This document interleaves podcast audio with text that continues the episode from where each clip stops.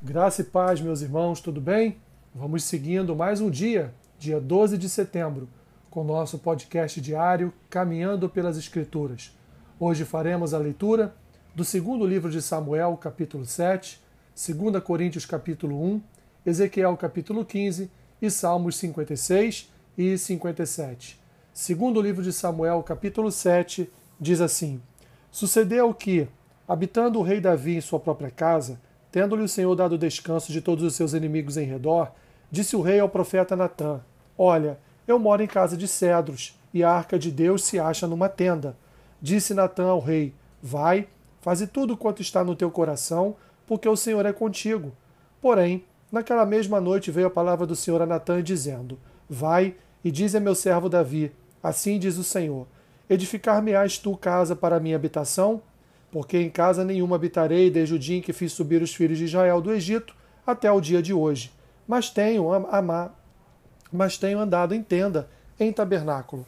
Em todo lugar em que andei com todos os filhos de Israel, falei a casa alguma palavra com qualquer das suas tribos, a quem mandei apacentar o meu povo de Israel, dizendo: Por que não me edificas uma casa de cedro?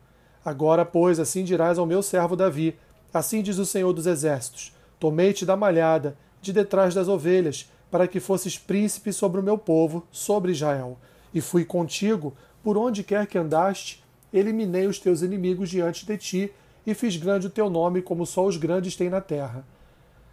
Prepararei lugar para o meu povo, para Israel, e o plantarei para que habite no seu lugar, e não mais seja perturbado, e jamais os filhos da perversidade o aflijam como dantes.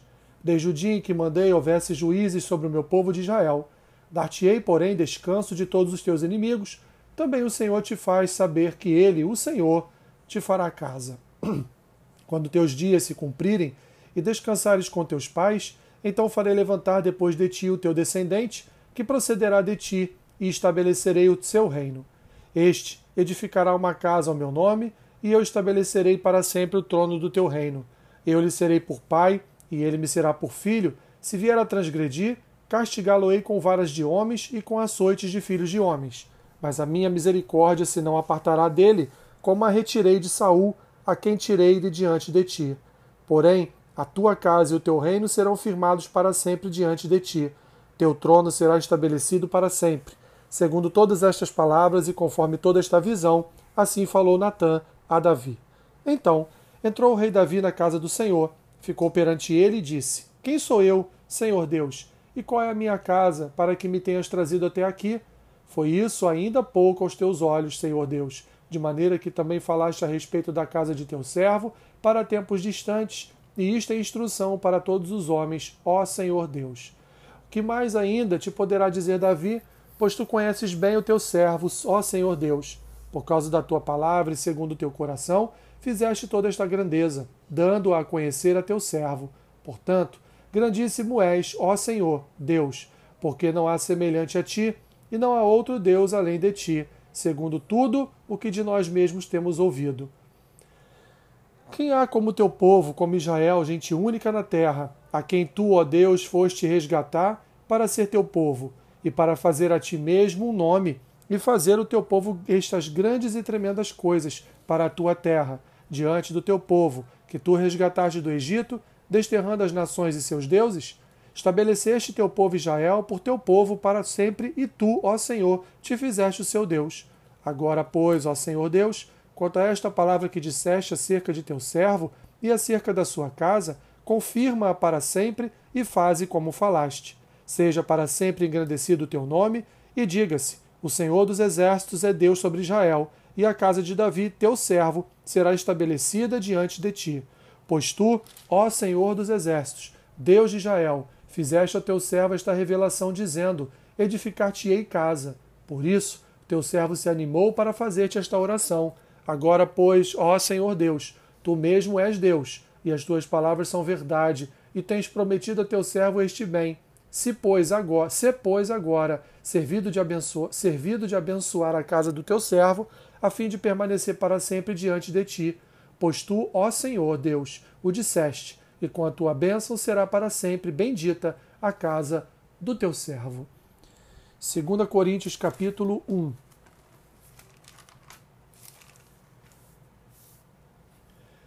Paulo, apóstolo de Cristo Jesus, pela vontade de Deus, e o irmão Timóteo, a igreja de Deus que está em Corinto, e a todos os santos em toda a Caia. Graça a vós outros e paz da parte de Deus nosso Pai e do Senhor Jesus Cristo. Bendito seja o Deus e Pai de nosso Senhor Jesus Cristo, o Pai de misericórdias e Deus de toda consolação. É Ele que nos conforta em toda a nossa tribulação, para podermos consolar os que estiverem em qualquer angústia, com a consolação com que nós mesmos fomos contemplados por Deus. Porque, assim como assim como os sofrimentos de Cristo se manifestam em grande medida a nosso favor, assim também a nossa consolação transborda por meio de Cristo. Mas se somos atribulados, é para o vosso conforto e salvação. Se somos confortados, é também para o vosso conforto, o qual se torna eficaz, suportando vós com paciência os mesmos sofrimentos que nós também padecemos. A nossa esperança a respeito de vós está firme, sabendo que, como sois participantes dos sofrimentos, assim sereis da consolação. Porque não queremos, irmãos, que ignoreis a natureza da tribulação que nos sobreveio na Ásia, porquanto foi acima das nossas forças a ponto de desesperarmos até da própria vida. Contudo, já em nós mesmos tivemos a sentença de morte, para que não confiemos em nós, e sim no Deus que ressuscita os mortos, o qual nos livrou e livrará de tão grande morte, em quem temos esperado que ainda continuará a livrar-nos, ajudando-nos também vós com as vossas orações a nosso favor, para que por muitos sejam dadas graças a nosso respeito, pelo benefício que nos foi concedido por meio de muitos porque a nossa glória é esta, o testemunho da nossa consciência, de que com santidade e sinceridade de Deus, não com sabedoria humana, mas na graça divina, temos vivido no mundo e mais especialmente para convosco, porque nenhuma outra coisa vos escrevemos, além das que ledes e bem compreendeis, e espero que o compreendereis de todo, como também já em parte nos compreendestes, que somos a vossa glória, como igualmente sois a nossa, a nossa no dia de Jesus, nosso Senhor. Com esta confiança, resolvi ir, primeiro, encontrar-me convosco para que tivesses um segundo benefício, e, por vosso intermédio, passar a Macedônia, e da Macedônia voltar a encontrar-me convosco e ser encaminhado por vós para a Judéia. Ora, determinando isto, terei porventura agido com leviandade? Ou, ao deliberar, acaso delibero segundo a carne, de sorte que haja em mim simultaneamente o sim e o não? Antes, como Deus é fiel, a nossa palavra para convosco não é sim e não, porque Filho de Deus, Cristo Jesus, que foi por nosso intermédio anunciado entre vós, isto é, por mim, e Silvano e Timóteo, não foi sim e não, mas sempre nele houve o sim. Porque quantas são as promessas de Deus, tantas tem nele o sim. Porquanto também por ele é o Amém para a glória de Deus, por nosso intermédio mas aquele que nos confirma convosco em Cristo e nos ungiu a Deus é Deus, que também nos selou e nos deu o penhor do Espírito em nosso coração. Eu, porém, por minha vida, tomo a Deus por testemunha de que, para vos poupar, não tornei ainda a Corinto. Não que tenhamos domínio sobre a vossa fé, mas porque somos cooperadores de vossa alegria, porquanto pela fé já estáis firmados. Ezequiel capítulo 15 veio a minha palavra do Senhor dizendo: Filho do homem, por que mais é o sarmento de videira que qualquer outro, o sarmento que está entre as árvores do bosque? Toma-se dele maneira para fazer alguma obra, madeira para fazer alguma obra? Ou toma-se dele alguma estaca para que se lhe pendure algum objeto? Eis que é lançado no fogo para ser consumido. Se ambas as suas extremidades consome o fogo, e o meio dele fica também queimado, serviria acaso para alguma cobra? Ora, se estando inteiro, não servia para obra alguma, quanto menos sendo consumido pelo fogo ou sendo queimado, se faria dele qualquer obra? Portanto, assim diz o Senhor Deus, como o sarmento da videira entre as árvores do bosque, que dei ao fogo para que seja consumido, assim entregarei os habitantes de Jerusalém. Voltarei o rosto contra eles, ainda que saiam do fogo, o fogo os consumirá, e sabereis que eu sou o Senhor, quando tiver voltado o rosto contra eles. Tornarei a terra em desolação, porquanto cometeram graves transgressões, diz o Senhor Deus. Salmos 56 e 57 Tem misericórdia de mim, ó Deus, porque o homem procura ferir-me e me oprime pelejando todo dia. Os que me espreitam continuamente querem ferir-me, e são muitos os que atrevidamente me combatem. Em me vindo o temor, hei de confiar em ti. Em Deus, cuja palavra eu exalto, Neste Deus ponho a minha confiança e nada temerei. Que me pode fazer um mortal? Todo dia torcem as minhas palavras, os seus pensamentos são todos contra mim para o mal. Ajuntam-se, escondem-se, espionam os meus passos, como aguardando a hora de me darem cabo da vida. Dá-lhes a retribuição segundo a sua iniquidade. Derriba os povos, ó Deus, na tua ira. Contaste os meus passos quando sofri perseguições. Recolheste as minhas lágrimas no teu odre. Não estão elas escritas no teu livro? No dia em que eu te invocar, baterão em retirada os meus inimigos. Bem sei isto, que Deus é por mim.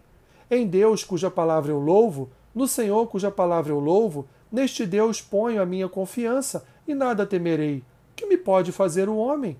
Os votos que fiz, eu os manterei, ó Deus. Render-te-ei ações de graças, pois da morte me livraste a alma, sim, livraste da queda dos meus pés, para que eu ande na presença de Deus, na luz da vida. Salmo 57 tem misericórdia de mim, ó Deus, tem misericórdia, pois em ti a minha alma se refugia. À sombra das tuas asas me abrigo, até que passem as calamidades. Clamarei ao Deus Altíssimo, ao Deus que por mim tudo executa. Ele dos céus me envia o seu auxílio e me livra. Cobre de vergonha os que me ferem. Envia a sua misericórdia e a sua fidelidade. Acha-se a minha alma entre leões, ávidos de devorar os filhos dos homens. Lanças e flechas são os seus dentes espada afiada a sua língua. Se exaltado, ó Deus, acima dos céus, em toda a terra esplenda a tua glória. Armaram rede aos meus passos, a minha alma está abatida. Abriram cova diante de mim, mas eles mesmos caíram nela. Firme está o meu coração, ó Deus, o meu coração está firme. Cantarei e entoarei louvores. Desperta, ó minha alma, despertai lira e harpa. Quero acordar a alva. Render-te-ei graças entre os povos Cantar-te-ei louvores entre as nações, pois a tua misericórdia se eleva até os céus e a tua fidelidade até as nuvens. Se exaltado, ó Deus, acima dos céus, e em toda a terra esplenda a tua glória. Que Deus te abençoe rica e abundantemente. Amém.